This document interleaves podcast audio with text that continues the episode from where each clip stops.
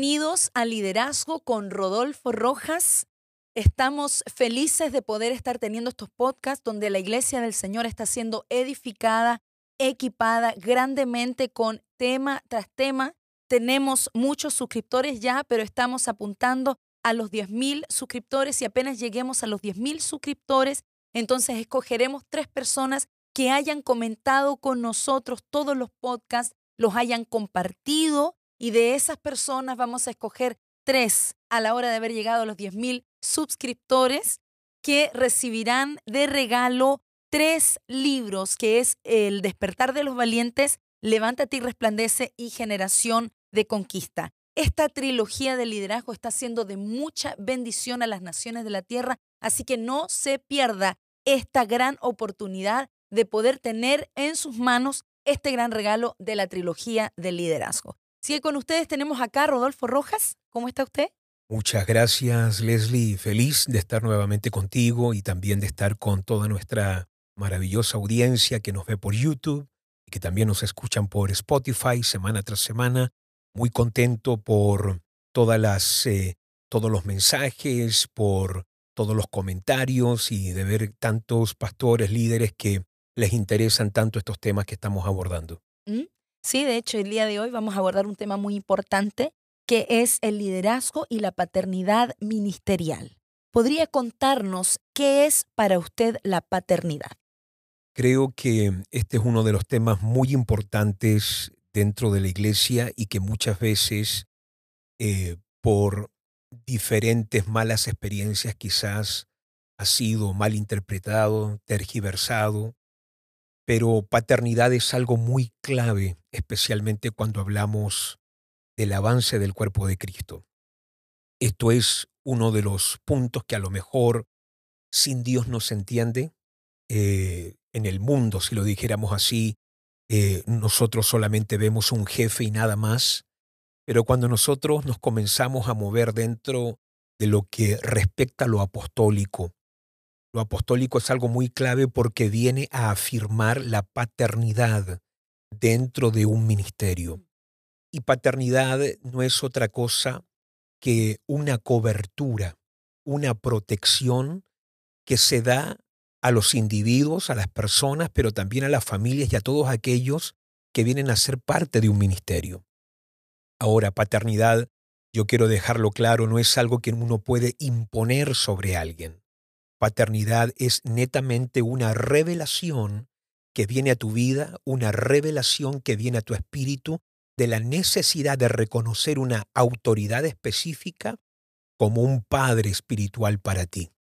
Ahora, nosotros no podemos entender paternidad espiritual hasta que no hay cuatro cosas que vienen y entran a formar este, este gran cuadro que para mí es la revelación de la protección, la revelación de la dirección, y paternidad también viene a, darnos revelación de autoridad como también de honra. Cuando uno tiene esta revelación, estas cuatro cosas, protección, dirección, cuando uno entiende eh, autoridad y honra, uno va a poder funcionar de una forma muy sana dentro de lo que respecta a paternidad. Y por eso es tan necesario hoy, porque cuando vemos eh, tantas personas, la Biblia nos habla de los niños fluctuantes que van de acá para allá, llevados por doquiera de todo viento de doctrina que se implementa hoy con artimañas de error por personas que quieren de alguna forma engañar, seducir a personas a moverse de su fidelidad a Cristo, cuando nosotros vemos este, este infantilismo en el cuerpo de Cristo, es ahí donde lo apostólico como lo paternal, entra en juego porque viene a hacer madurar al creyente, lo viene a establecer, lo viene a fundamentar para que pueda tener un crecimiento saludable y para que también pueda tener un avance importante en el reino de Dios. Y por eso cuando tú ves alrededor del mundo cristianos eh, que van de acá para allá, que son llevados, que un día están en una iglesia, un día están en otro ministerio, un día están acá, allá, eh, tú, tú notas que hay algo que no se les ha revelado. Y si hay algo que hace justamente la paternidad, es que viene a generar una estabilidad como espiritual, también emocional en el creyente, que le ayuda a entender que está aquí con propósito y que también está aquí porque pertenece a este ministerio. Entonces es muy importante ese punto, especialmente el de la paternidad. Qué importante lo que acaba de, de hablar. Creo que realmente la iglesia del Señor necesita entender, necesita esta revelación con urgencia. Quería preguntarle bajo qué circunstancia encuentra usted y descubre esta gran necesidad en el cuerpo de Cristo. Bueno, yo te puedo contar que como alguien que nunca conoció a su papá, siempre tuve la necesidad apremiante en mi corazón de no ser un pastor suelto en el cuerpo de Cristo, sino eh, ser un pastor que tenía una cobertura, un padre espiritual. Ahora, también quiero dejar muy claro, ya que para entender paternidad hay que entender lo apostólico. Y dice Primera de Corintios 4:15, eh, te leo de la NTV, dice pues aunque tuvieran diez mil maestros que les enseñaran acerca de Cristo, tienen solo un Padre espiritual, pues me convertí en su Padre en Cristo Jesús cuando les prediqué el Evangelio.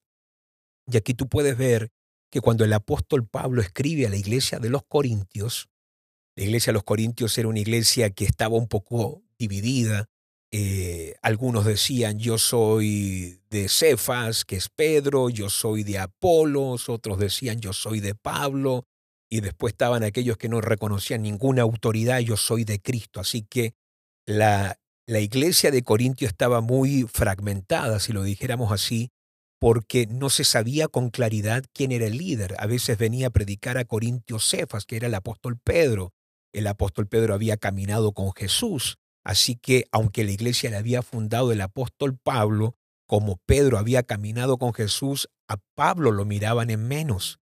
De hecho, tú vas a leer después segunda de Corintios donde él tiene que defender su apostolado frente a la iglesia que él mismo fundó. Imagínate que un pastor pionero apostólico como como como Pablo tiene que defender su apostolado porque su propia iglesia no está reconociendo el ministerio de él, reconoce el ministerio de Apolos, reconoce el ministerio de, del apóstol Pedro, de Cefas, pero el de él no lo reconocen. No solamente no lo reconocen, sino que también hablan de él que él escribe bien, pero es débil en palabra y es débil en apariencia. Eh, por eso muchas personas creen que eh, el apóstol Pablo no era alguien muy atractivo físicamente. De hecho, los corintios, que es una cultura griega, la cultura de la estética viene de Grecia. Los griegos que hacían estatuas de hombres imponentes con músculos, hombres de guerra, todo esto de la estética y toda la adoración al cuerpo viene justamente de Grecia. Entonces los griegos siempre aspiraban a ver a un líder que pareciera un hombre eh, musculoso, grande, guerrero, gigante, y el apóstol Pablo por lo visto era todo lo opuesto, físicamente. Sus cartas son muy poderosas, pero a la hora de la oratoria, eh, que los griegos también son la cuna de lo que tiene que ver la comunicación, de hablar en público, el teatro y todas aquellas cosas, entonces eh, la iglesia de los Corintios, por lo visto, menospreciaban un poco al apóstol Pablo por su imagen, por su exterior. Pero él les, les dice algo y les deja algo muy claro. Aunque ustedes lleguen a tener diez mil maestros, aunque por aquí pase Pedro, pase Apolos, aunque pase cualquier predicador, a ustedes les tiene que quedar claro que aunque ustedes tengan miles de ayos o miles de maestros, miles de mentores, solamente van a tener un, solo Padre espiritual. Y el Padre espiritual soy yo porque yo fundé esta obra. Y al fundar esta obra y al predicarles yo a Cristo, yo me convertí en un Padre espiritual para ustedes. Entonces tú vas a ver que eh, es muy necesario para una iglesia, es muy sano para una iglesia reconocer paternidad espiritual en aquel hombre y aquella mujer que fundan la obra. Ahora tú me preguntabas a mí en qué momento yo me vengo a dar cuenta de esta necesidad de la paternidad. Como te estaba diciendo, nunca conocí a mi padre y después cuando yo comienzo eh, a trabajar en el ministerio, había una hambre en mí de poder rendir cuentas a alguien. Porque esto es muy sano en un líder. Yo no quería ser un líder que solamente hacía las cosas, yo quería rendir cuentas. Yo quería que alguien me pusiera una meta, yo quería que alguien me dijera, esto no lo estás haciendo bien, corrige esto, mejor esto otro. Así que yo recuerdo que en aquellos años, y no voy a dar nombres de los ministerios, pero eh, mandé cartas a un ministerio pidiendo que por favor me pudieran recibir. Eh, nunca recibí respuesta, así que contacté a otro ministerio. Eh, finalmente, yo creo que contacté por lo menos 15 ministerios, escribiendo a diferentes partes, cartas por escrito como también por email. Pero en aquel tiempo yo me quiso venir un dolor de que nadie me quisiera recibir.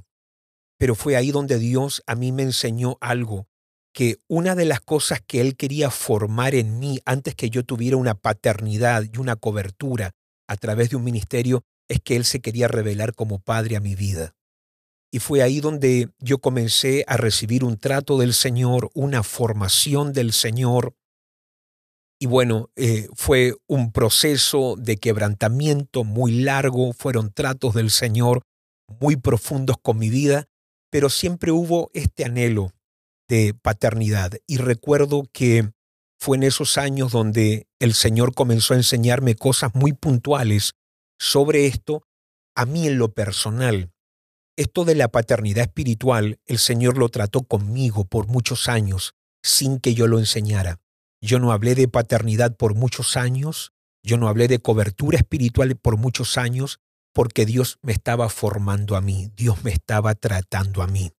Y cuando Dios está eh, formando algo en tu vida, es importante que tú no lo enseñes porque las cosas tienen que estar en su lugar primeramente en ti antes que tú las puedas impartir a otras personas. Y me di cuenta que yo tenía muchos déficits, muchas cosas que debía mejorar, muchas cosas que debía cambiar. Y bueno, con el transcurrir del tiempo comenzó a ocurrir algo cuando vienen algunos ministerios acá a Suecia. Recuerdo que en esa ocasión fue el apóstol Ronnie Chávez, también el apóstol Marcelino Sojo, donde ellos reconocen en mí un cierto llamado y un cierto ministerio, me imponen las manos y a partir de ese día viene un cambio muy especial a nuestra casa, a nuestro ministerio, y sin que yo lo haya pedido, sin que yo lo haya hablado, sin que yo lo haya exigido, de repente gente comenzó a reconocer en mí no solamente un apostolado, que el apostolado es bíblico para todas aquellas personas que dicen que solamente están los doce apóstoles y que el último apóstol es el apóstol Pablo y nada más. Bueno, si usted lee Hechos 14, 14, no solamente te reconoce al apóstol Pablo como apóstol, sino que también a Bernabé como apóstol. Te habla de los apóstoles Bernabé y Pablo, Hechos 14, 14. El apostolado de los doce de Jesús, los apóstoles del Cordero, son esos doce, pero la función apostólica sigue operando y funcionando a través de los tiempos, así como el ministerio profético del evangelista, del maestro, del pastor. Todos estos ministerios, este, este ministerio quíntuple sigue operando en el cuerpo de Cristo.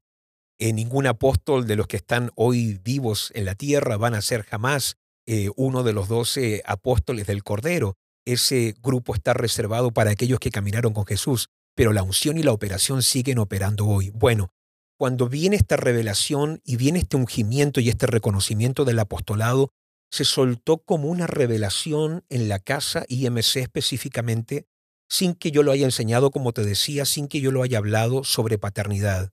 De repente gente comenzó a notar un cambio en mí, una madurez espiritual. La gente comienza a reconocer paternidad y también la gente comienza a recibir este, esta revelación y este corazón de no solamente ser un miembro en la iglesia, sino de ser un hijo en la casa. Y eso trajo una madurez, trajo una estabilidad muy fuerte a nuestro ministerio. Y quisiera dejar esto claro, Leslie, para toda la gente que nos escucha, que esto nunca fue algo que yo empujé, nunca lo hablé, nunca lo promoví, esto realmente fue como un pozo destapado por el Espíritu Santo que de repente comienza a fluir, pero me di cuenta de algo, Leslie. Y esto es muy importante para la gente que nos escucha. Me di cuenta de algo que me, me marcó muchísimo, que Satanás aborrece lo apostólico y odia, odia de todo corazón todo lo que tiene que ver con lo paternal. tú vas a descubrir que hay personas que escuchan lo apostólico y se les suelta una alergia. Hay gente que oye sobre paternidad espiritual y le salen ronchas en el cuerpo, se les, se les manifiestan cosas raras. Y yo me he dado cuenta que especialmente en estas tierras europeas, donde el Evangelio está un poco frenado por tantas cosas, ideologías, pensamientos, paradigmas, argumentos, hay como una persecución, una ridiculización y una difamación continua contra todo lo que tiene que ver lo apostólico y lo paternal ministerial. Y por eso yo quiero que la gente que nos está escuchando en este instante sepan que cuando a ti se te levanta algo en contra de lo apostólico, no puedes reconocer paternidad en el hombre que a lo mejor lleva décadas modelando un testimonio delante de ti. Un hombre que ha fundado una obra, eh, un ministerio o una pareja ministerial que te han modelado una vida ejemplar, eh, una vida de testimonio, un liderazgo sano, cuando en ti no puede haber ese reconocimiento de paternidad como también de una unción apostólica, si es que lo hay, no lo hay en todos los casos. No todos están llamados a ser apóstoles. No todos, no todos van a ser padres espirituales. En una iglesia no pueden haber, imagínate, mil personas y 500 eh, padres espirituales. No, no, no, no. ¿Quiénes son los padres espirituales en una casa? Los pastores fundadores, los apóstoles fundadores. No todos pueden ser yo soy padre espiritual, yo soy madre espiritual, todos son padres espirituales, no. Y también quiero dejar algo muy claro acá, que no porque alguien ganó una persona al Señor, yo soy tu mamá espiritual. Yo te gané para Cristo, así que yo soy tu papá espiritual. Hay que tener mucho cuidado con eso, porque hay personas que a lo mejor no lo hacen de maldad, pero comienzan inmediatamente a imponer algo insano, incorrecto. Y hay gente que todavía no tienen la trascendencia ministerial, no tienen el testimonio, no tienen el liderazgo todavía para nombrarse o llamarse padre o madre espiritual. Entonces a toda la gente que nos escucha yo les diría tengan mucho cuidado, usted, aunque sea un obrero, un líder dentro de la iglesia, con decirle a gente nueva, yo te prediqué el Evangelio, yo te gané para Cristo, así que yo soy tu papá, yo soy tu mamá. No, cuando el apóstol Pablo les dice esto a ellos, es porque él fundó una obra. Hay una obra que está aquí siendo testimonio de un apostolado y por causa de ese apostolado este hombre puede ser un padre espiritual.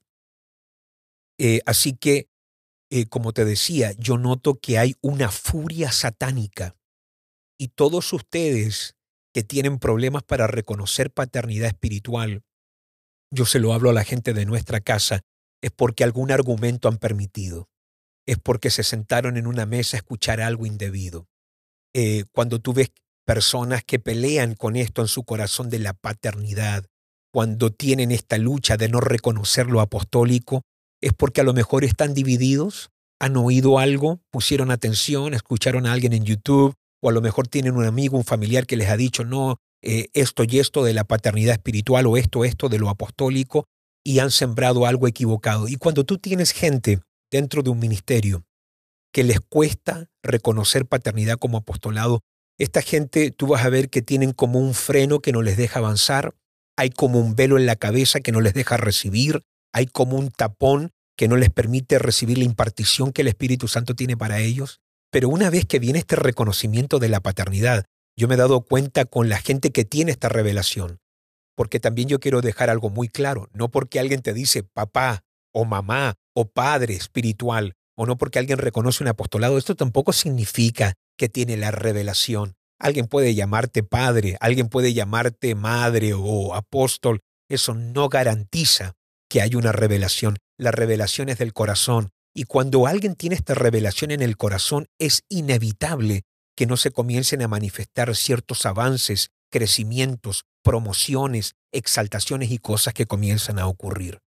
Pero eso te quería dejar, no quería pasar por alto ese punto de la furia, del odio que Satanás le tiene a la paternidad cuando se comienza a revelar en un ministerio. Y esa furia y ese odio se manifiesta a través de gente que dice yo no quiero recibir eso, yo no lo quiero en mi vida, yo no lo quiero tener, y por eso tenemos que levantarnos en oración, porque esa gente no entiende que están bajo un engaño y están bajo un freno espiritual que no les deja avanzar. Y veo mucho, creo que se puede esconder mucho orgullo y altivez de espíritu cuando uno no puede aceptar una, una cobertura, que es lo más saludable. Eh, yo recuerdo ese tiempo cuando vinieron los apóstoles eh, Ronnie Chávez, el apóstol Marcelino Sojo. Eh, recuerdo ese mover y, recuerdo claramente cómo Dios trajo una madurez muy, muy, muy especial sobre su vida. No sé, algo cambió en su liderazgo, en muchos aspectos, que, que despertó esa conexión apostólica mm. eh, en nuestros corazones. Y yo creo que todas las personas que hemos pasado por ese proceso, creo que de una u otra forma uno o permite el orgullo o uno eh, se pone sumisa bajo el manto. Yo creo que el hecho de ponerse sumiso y el hecho de, de, humillarse delante de Dios y de su cobertura, eso le permite a uno también recibir lo de Dios en la cobertura, ¿verdad? Por eso es importante entender que tú no puedes caminar bajo una sana paternidad mm. si tú no tienes revelación de honra. Mm. Todas las personas que batallan con el reconocimiento de una paternidad espiritual es porque algo han permitido en el corazón de deshonra que no les permite reconocer. Entonces, como te decía, paternidad requiere tener la revelación de que es una protección espiritual. Paternidad es una revelación de que yo necesito dirección a través de alguien. Paternidad es revelación de que yo entiendo lo que es autoridad pero también paternidad es recibir una revelación de la honra a este ministerio, la honra a este ministro. Y por eso es muy importante que nosotros entendamos que cuando hay honra, eh, paternidad no es problema. Paternidad solamente es un problema cuando hay deshonra. Y por eso eh, todas las personas que tú vas a ver se levantan a hablar, porque yo creo que han habido líderes en el mundo creo que es importante destacarlo o hablarlo, que han habido líderes que no han sido un buen ejemplo. Hay líderes que a lo mejor no fueron un testimonio apostólico y a lo mejor abusaron del título. Hay muchos líderes abusivos que a lo mejor usaron este título para aprovecharse de gente, en otros casos para aprovecharse financieramente, entonces, eh, claro, genera un dolor, un sufrimiento en la gente, pero también no implica o no significa que porque hay uno malo, todos son malos. Yo acostumbro a decir que no porque te tocó un cocinero malo, todos los cocineros no son malos. Hay restaurantes buenos. No porque te tocó un mecánico malo, todos los talleres son malos. No, hay talleres donde hay mecánicos muy buenos. No porque te tocó un dentista malo, todos son malos. Y no porque a lo mejor tristemente estuviste bajo un liderazgo abusivo, un pastor que se aprovechó, significa que todos los pastores son así, o que todos los apóstoles o ministros o líderes son así. Triste que eso ocurra, pero también hay que destacar que hay muchos líderes sanos, muchos líderes con una vida de testimonio que han modelado un ejemplo que realmente es digno de imitar en las naciones y en el cuerpo de Cristo, gente con un extraordinario eh, eh, caminar en Dios y con una trayectoria ministerial muy única y que también deben ser reconocidos como padres espirituales dentro de sus casas y dentro de sus ministerios. Mm. ¿Se puede escoger paternidad espiritual? Ese es un punto, eh, creo, muy importante. Hay hay como un sí y un no, yo diría, pero a ver, quiero aclararlo un poco. Eh, yo estoy en este momento con una lista muy grande de personas que me reconocen a mí como su padre espiritual y me piden cobertura. Y estamos en la espera de cosas, porque no, no porque alguien a mí me reconoce y, y me gustaría que a lo mejor este podcast lo pudieran escuchar muchas de estas personas que nos escriben por Facebook, Instagram o nos llegan mails o que nos escriben también por YouTube. por WhatsApp, tantos medios, todas las semanas estamos recibiendo mensajes de personas que Dios les ha hablado de que me han reconocido una paternidad espiritual, que eres mi cobertura espiritual, me reconocen como su padre, que se alimentan de mí solamente durante todas las semanas, de que el Espíritu Santo les habló. Y quiero decir que eso a mí me llena de un sentido de responsabilidad muy profundo y también me llena y genera en mí gran, pero gran humildad, porque yo sé que no soy otra cosa que un siervo del Señor en las manos de mi Dios Todopoderoso a quien sirvo. Ningún título se me ha ido a mí a la cabeza, yo me, eh, yo me declaro a mí mismo ser un siervo del Señor. Eh, yo no me presento ni con títulos. Eh, cada vez que yo me presento, me presento como su servidor. Si alguien me quiere reconocer con algún oficio, algún título, eso queda en las manos de la gente, pero quiero dejar muy claro que yo soy un siervo de nuestro Señor Jesucristo. Pero me llena de mucha humildad y de un gran sentido de responsabilidad cuando escucho a toda la gente que nos escribe o cuando leo sus mensajes y yo quiero decirles que para mí es muy difícil llegar y decir, eh, ok, perfecto, tú eres mi hijo, yo te doy cobertura, porque tenemos que conocernos.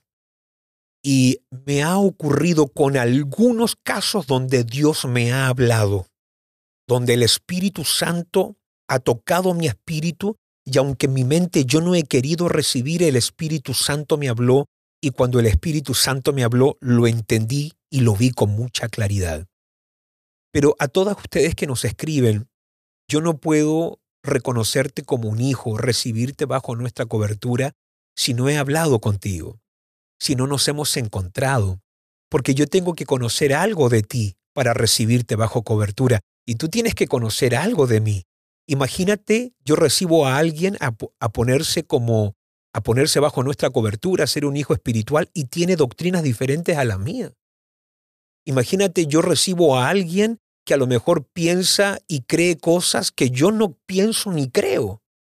Imagínate, yo recibo a alguien que tiene un tremendo desorden financiero, un desorden sexual, un desorden matrimonial, un desorden familiar o, en, o emocional. Yo debo conocer primero. Esto no se trata de que eh, tú quieres cobertura, ven, ponte bajo mi cobertura, tú también, ya, y tengo una lista grande de pastores que están bajo mi cobertura y ahora yo me puedo enorgullecer y decir tantos ministerios yo tengo bajo cobertura.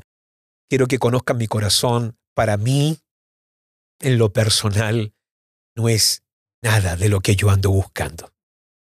Y si yo te dijera en este momento y aquí hay personas que manejan mis redes sociales, aquí hay personas que leen mis correos electrónicos, aquí hay personas que miran todos los, eh, todos los mensajes que llegan eh, de personas que quieren estar bajo nuestra cobertura. Yo, te pudiera decir fácilmente en este momento hay 50 pastores, 70 pastores, quizás más. Estoy tratando de ir a lo mínimo que yo pudiera recibirlos y decir, perfecto, tengo ahora X cantidad de ministros bajo cobertura. Pero no, tiene que haber una relación y también tiene que haber una revelación. Yo estoy muy agradecido al Espíritu Santo si Él le habla a alguien de que yo soy su Padre espiritual.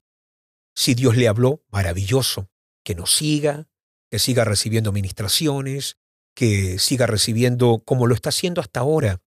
Pero así como Dios te habló a ti el Espíritu Santo también me tiene que hablar a mí. Dios tiene que revelar algo a mi vida. El Señor tiene que poner también en mi corazón como lo ha hecho contigo. Entonces, quiero dejar muy claro este punto de por qué hay algunos de ustedes que sienten, pero Él, Él no nos responde, Él no nos contesta. Yo llevo esperando, alguien me escribía en estos, en estos días, yo llevo esperando ya dos años y pero bueno, yo, yo no puedo hacer más allí. Em, también vino esto de la pandemia, las cuarentenas y todas estas restricciones a nivel global. Gente no ha podido viajar, yo no he podido ir a ciertos lugares, gente no ha podido venir a Suecia como lo teníamos organizado de alguna forma. como que en estos dos, tres últimos años las cosas se trabaron un poco, eh, que nos ha impedido salir, conocer o también recibir ministerios que quieren cobertura pero esto tiene que ser una revelación para los dos lados. Entonces, ¿por qué digo yo que tiene que ser una revelación para los dos lados? Número uno, porque Elías vio primero a Eliseo. No es Eliseo quien ve a Elías. Y es Elías quien ve y por un discernimiento del Espíritu y por una revelación de Dios entiende que, entiende que le tiene que impartir algo y le pone el manto. Cuando recibe el manto eh, Eliseo, cuando él recibe el manto que Elías le imparte, algo cambia en la vida de Eliseo. Y él le dice a Elías, deja despedirme de los de mi casa y yo te voy a seguir. Elías le dice, yo no tengo nada contigo y él sigue su camino y bueno, ahí tenemos eh, la historia de cómo Eliseo quema, eh, hace, bueno, eh, presenta un holocausto a través de los bueyes, también quema los yugos y se pone en marcha a seguir a este ministerio profético que es el ministerio de Elías. Eh, así que Elías vio algo en Eliseo. Tuvo una revelación de que este era el hombre sucesor de su ministerio. Este era el hijo espiritual que Dios le estaba dando. Pero después vemos que Eliseo también tenía su revelación. Y aunque no hay un registro donde Elías llame hijo a Elías, cuando llega el momento de, de Elías de ser llevado en este torbellino en carros a la eternidad, dice la palabra que cuando Elías era llevado por el Señor, Eliseo declara, Padre mío, Padre mío, carro de Israel y su gente de a caballo. Y ahí podemos ver que no solamente Elías tuvo una revelación de que este era el Hijo espiritual, sino que también Eliseo tuvo una revelación en su espíritu de que este hombre no es solamente un hombre, es mi padre, es un padre para mí, es un padre espiritual para mi vida. Y esto es muy importante que sepan todas las personas que nos están escuchando. Y ahora yo me dirijo especialmente a ustedes, obreros, líderes, pastores de nuestra casa IMC, que el día que paternidad se te revela no como algo emocional, cuando paternidad se te revela como algo espiritual, genuinamente nacido del espíritu de tu vida, tú vas a descubrir que hay cosas de la eternidad, revelaciones, unciones, ciertas dimensiones y conocimientos de cosas espirituales que van a comenzar a visitar tu vida. Por eso Satanás ataca tanto a ministerios para que no se les revele paternidad, porque hasta que paternidad no se revele hay un bloqueo, hay un bloqueo espiritual.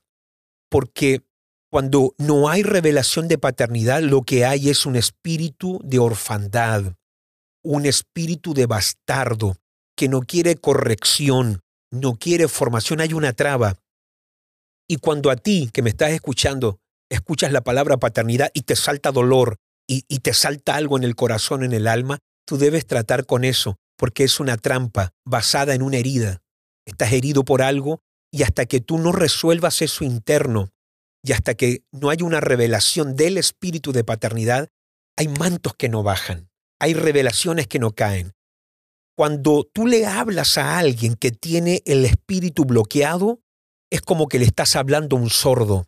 Cuando tú le pones una visión a alguien que tiene el espíritu cegado, es un analfabeto espiritual. Pero hay algo que produce la paternidad. Te abre el oído. Te abre el oído a tal punto que aunque tú sabes que me está hablando tal pastor o tal pastora, tu oído se sensibiliza para oír la voz del espíritu en eso.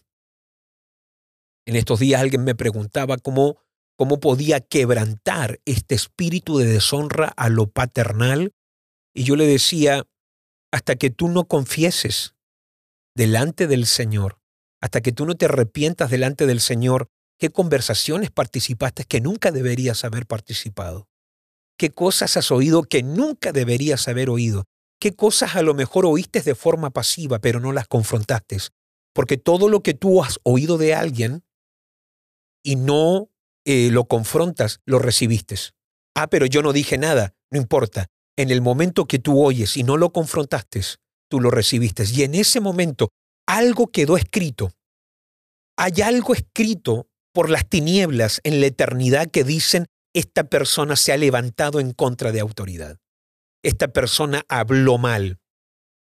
Y por eso hay que tener mucho cuidado con el espíritu de la familiaridad, si paternidad se nos va a revelar. Y este fue el pecado obviamente de Aarón y María.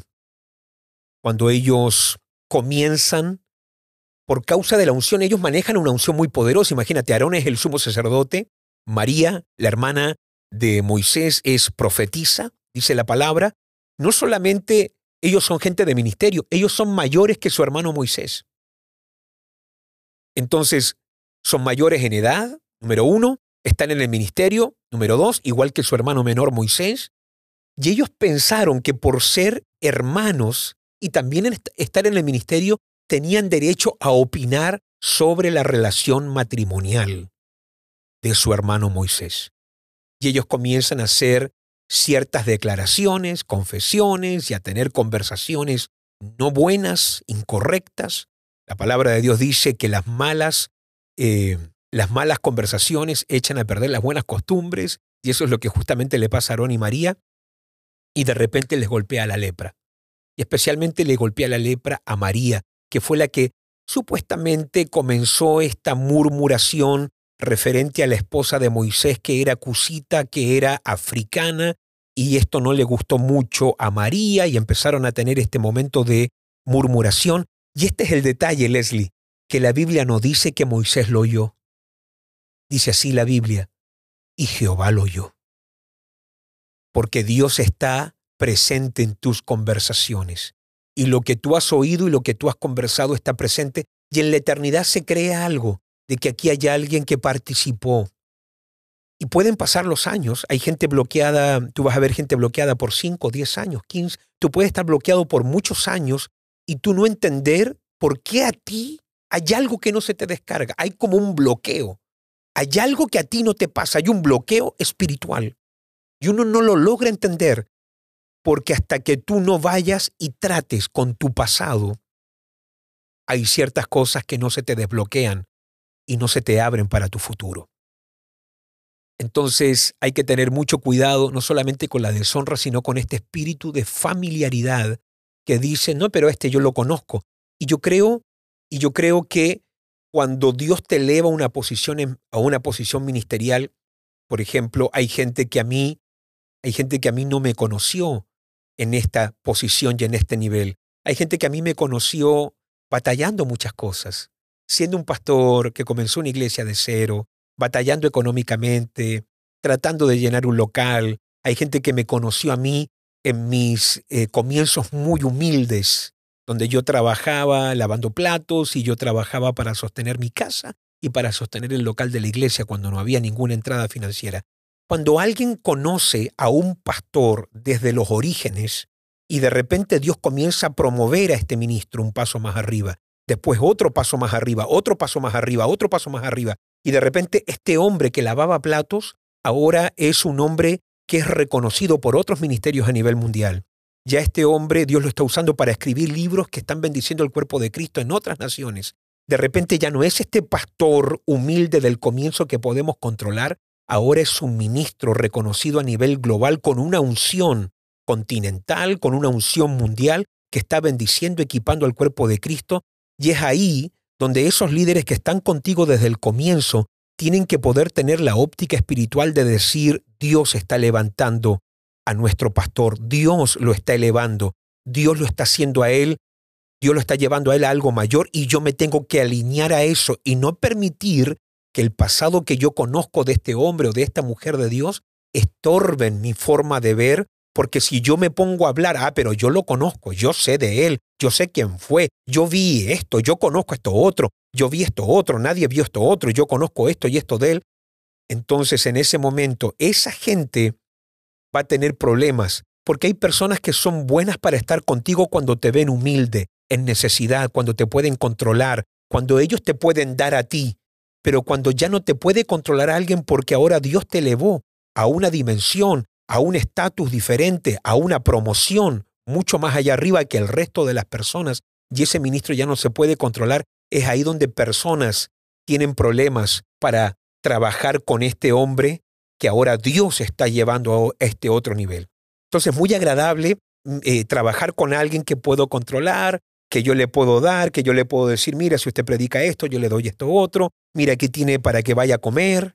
¿ah? Yo, yo, yo sé lo que es que alguien te diga, aquí tiene dinero para que se vaya a comer, porque no tenía dinero en los comienzos. Entonces esa gente te mira a ti, ¿cómo te miran? De arriba hacia abajo. Pero el día que Dios te comienza a promover y el día que Dios comienza a levantar un ministro, y no es que el ministro ahora comience a mirar a estas personas de, de arriba hacia abajo, no, por causa de ciertas exaltaciones y promociones del Señor, esta gente ya comienza a sentir, no, puedo, no puedo controlar este ministro.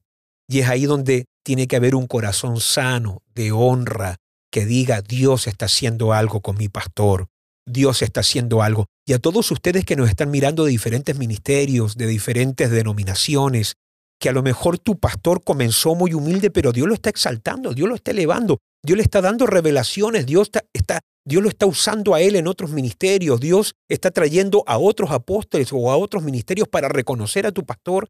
Tú tienes que poder tener esa óptica, algo está pasando, algo está ocurriendo espiritualmente aquí y yo me debo acoplar a este mover del Espíritu Santo en nuestra cobertura. ¿Qué diría usted caracteriza la paternidad sana? A diferencia de una paternidad insalubre o enfermiza, ¿cómo reconoce una persona? Por ejemplo, a mí me, el Espíritu Santo me da testimonio que estoy bajo una casa con una paternidad sana. Pero pienso, por ejemplo, hay muchas personas que están en diferentes ministerios, cómo uno puede identificar o cómo uno puede discernir, aquí hay una paternidad sana o no, esto es una paternidad insalubre. Claro. Eh, creo que primeramente la paternidad insalubre o enfermiza tiene y se reconoce porque no anda buscando cubrir, sino que sofocar. Tú vas a ver líderes que cuando se levanta alguien, empieza a tener como, comienza a ser usado por el Señor de una forma especial, hay gente que tiene este espíritu saúlico de comenzar a perseguir a los David.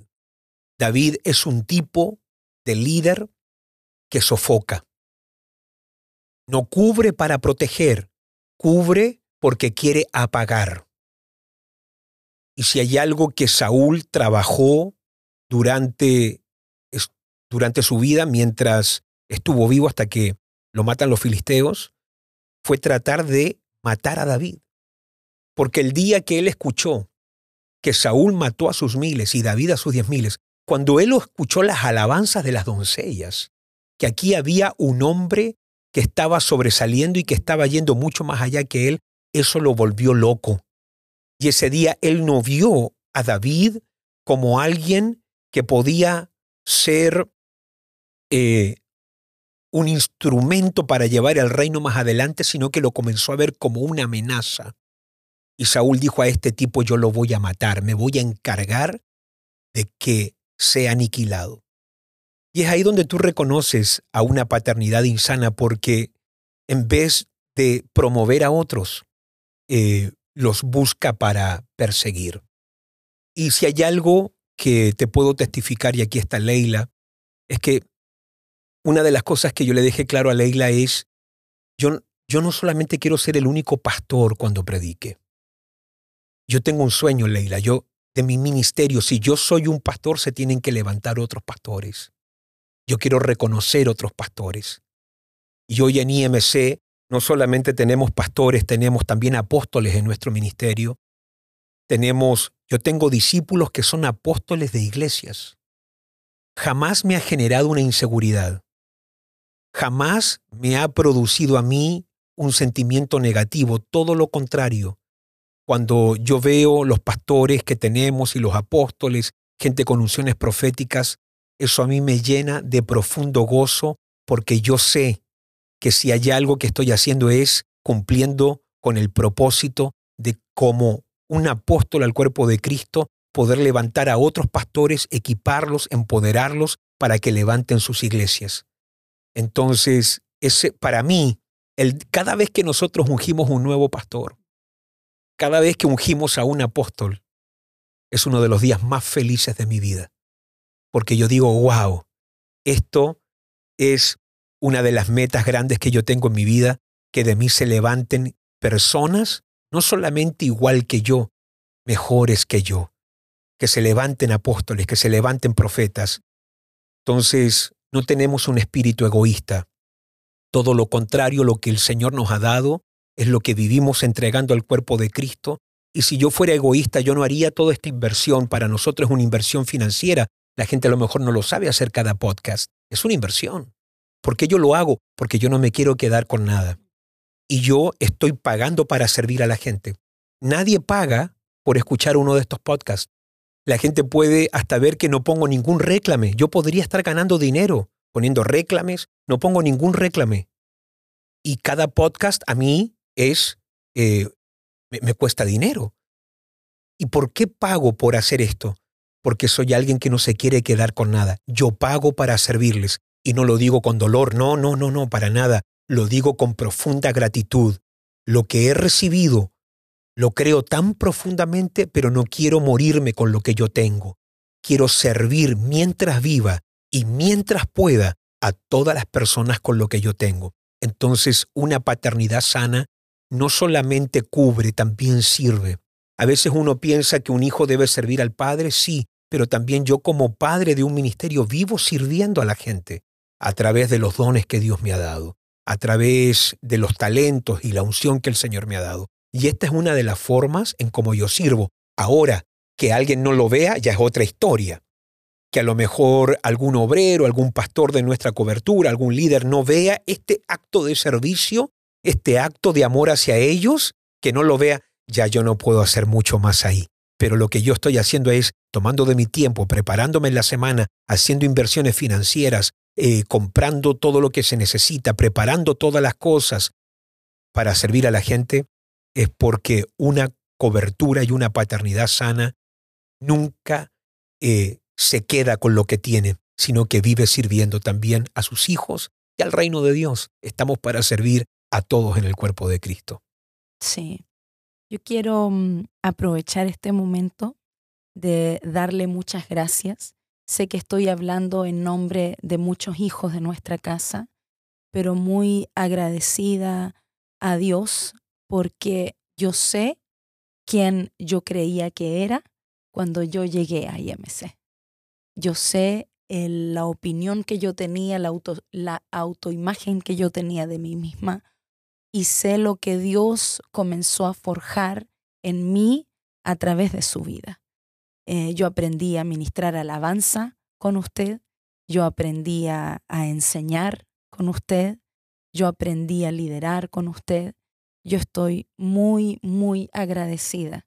Aprendí a ser madre, esposa con, con mi pastora Leila. Eh, bajo su cobertura han sido los mejores años de mi vida y yo quiero con todo mi corazón darle gracias. Yo sé que estoy hablando no solamente por mí, sino de toda una generación Realmente estoy muy agradecida por su cobertura. El Espíritu Santo a mí cada mañana me da testimonio de, de la cobertura sana que ustedes son para mi vida, de lo que bendicen al cuerpo de Cristo. Realmente yo estoy de todo corazón sumamente agradecida porque siguen hasta el día de hoy equipando, ministrando, siguen teniendo una palabra fresca del cielo. Gracias por nunca conformarse. Gracias por siempre aspirar a lo mejor, a lo excelente, por pasarnos, atravesarnos por esta pandemia en victoria, por estar ahí como una trompeta cada mañana ministrando, dándonos dirección. Sabemos siempre a dónde vamos, siempre hay una voz certera de parte suya y eso yo estoy profundamente agradecida, mi apóstol Rodolfo. Estoy muy agradecida a su vida, a su esposa, a su familia hermosa, Gracias por, por modelarnos. Realmente doy testimonio de que han sido un gran modelo a seguir, un gran testimonio para nosotros y para nuestras generaciones. Sé que hay muchos con un corazón profundamente agradecido a Dios por, por esta gran cobertura. Me siento muy honrada saber de que hay tantas parejas de, pastores que en estos momentos están esperando respuesta. Eh, y acá tengo yo el honor de estar acá junto a usted. Es un gran, es un gran honor y, y un gran privilegio. Gracias, gracias por, por permitirme ser parte de, de este gran proyecto y todo lo que viene por delante. Amén. A Dios sea toda la honra, toda la gloria y si hay algo bueno en nosotros es solamente por la bondadosa mano de nuestro Padre Eterno que nos llamó en su misericordia y, y nos tomó para esta obra, porque todo lo bueno es realmente de nuestro Padre Eterno. Y, y decirle a todas las personas que, que nos escuchan, que nos ven en diferentes partes del mundo, que realmente esto de la paternidad eh, es una revelación a la que no se debe encerrar y que de acuerdo al ministerio donde está, yo sé, recibo también muchos mensajes de personas que me dicen, pero nuestro pastor hace esto, ha pasado esto en nuestra iglesia, en nuestro ministerio. Y, y me duele mucho por lo que gente vive dentro de las diferentes casas pero no hay ninguna cobertura, por buena que sea, que va a ser perfecta. En todos los lugares vas a vivir cosas y yo quiero decirles a todas las personas que también nos miran, y es que si hay algo que hemos procurado a través de los años es levantar líderes, obreros, discípulos, hijos que sean sanos de corazón, que sepan liderar correcta y sanamente, y también no siempre todo ha resultado como uno ha querido. Me ha tocado el dolor de de, que hay iglesias que hemos tenido que cerrar en ciertos momentos, ministerios que no han podido seguir como uno ha querido y el Espíritu Santo nomás sabe cómo eso eh, me ha quebrantado el corazón y me ha llevado a llorar por muchas noches, porque así como el día más feliz de mi vida es cuando tú puedes reconocer a un pastor, ungir a un pastor, abrir una iglesia, también uno de los dolores más grandes de mi vida ha sido cuando, por diferentes razones, un ministerio ya no puede seguir o una iglesia se tiene que cerrar. Han sido días de profundo quebrantamiento, dolor, lágrimas en la presencia de Dios para, para poder una vez más levantarse y seguir creyendo. Pero estamos agradecidos a Dios por todos estos años y también agradecidos a Dios por todos los hijos espirituales que el Señor nos ha dado.